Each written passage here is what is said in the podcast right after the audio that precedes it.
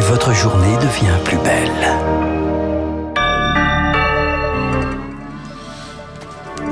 Journal incontournable avec Augustin Lefebvre. Franck est déjà là. L'indemnité de 100 euros pour les automobilistes qui travaillent, prolongée d'un mois, annonce du ministre de l'économie Bruno Le Maire ce matin sur RTL. Il répondait à une question sur la promesse du PDG de Total Energy, Patrick Pouyanné.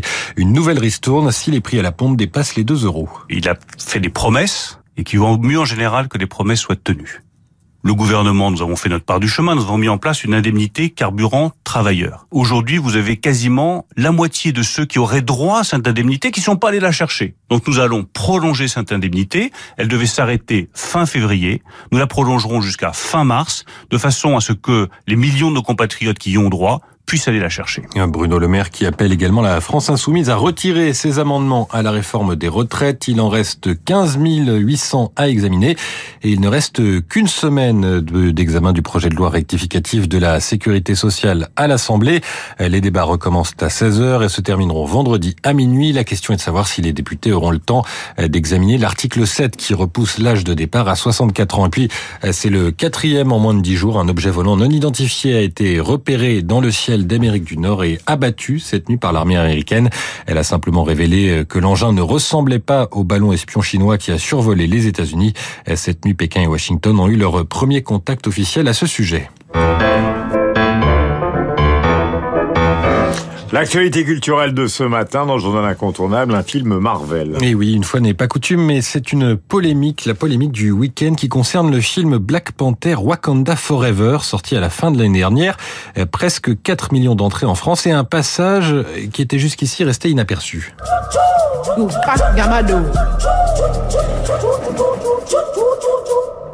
Je vous en prie.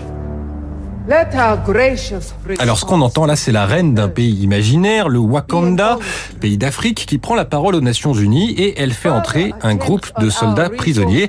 il s'agit clairement de soldats français en tenue de combat française. Elle s'adresse à une représentante de la France et elle accuse la France de vouloir piller les ressources de son pays. Alors certains internautes réagissent, c'est pas vraiment grave, c'est qu'une œuvre de fiction. Oui mais voilà, les studios américains rejoignent ici la propagande russe au Sahel, notamment celle du groupe paramilitaire Wagner qui a remplacé la présence française au Mali depuis le départ de nos militaires en août dernier. Réaction outrée donc du ministère de la Défense Sébastien Lecornu, une représentation mensongère et trompeuse. Il rappelle que 58 soldats sont morts en défendant le Mali à la demande du pays. Et puisqu'il est possible d'inventer un État imaginaire pour le camp des gentils, on se demande pourquoi ça n'a pas été fait pour celui des méchants.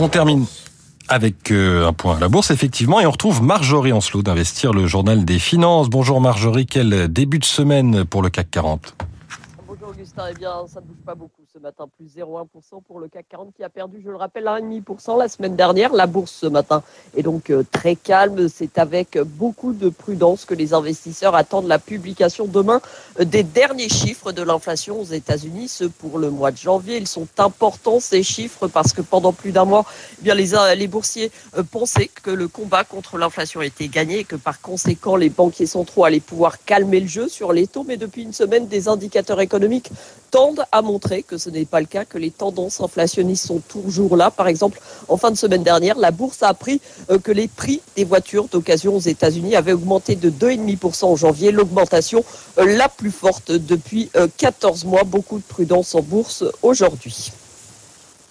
Merci Marjorie, Marjorie Ancelot d'investir le journal des finances. Il est 9h06 sur l'antenne de Radio Classique. Bonne journée à notre écoute. Voilà Augustin, on se retrouve euh, demain. Nous avons rendez-vous avec Franck Ferrand qui est à mes côtés. Mon cher Franck, bonjour. Bonjour. Magnifique, magnifique costume. Quelle élégance dès le matin. Quel est le sujet? Ah, je vais vous parler d'un grand sujet historique assez récent, somme toute. Mhm. euh, il va falloir un tout petit peu s'accrocher et en même temps, vous allez voir, c'est passionnant. C'est toute l'histoire de la bombe entre De Gaulle et les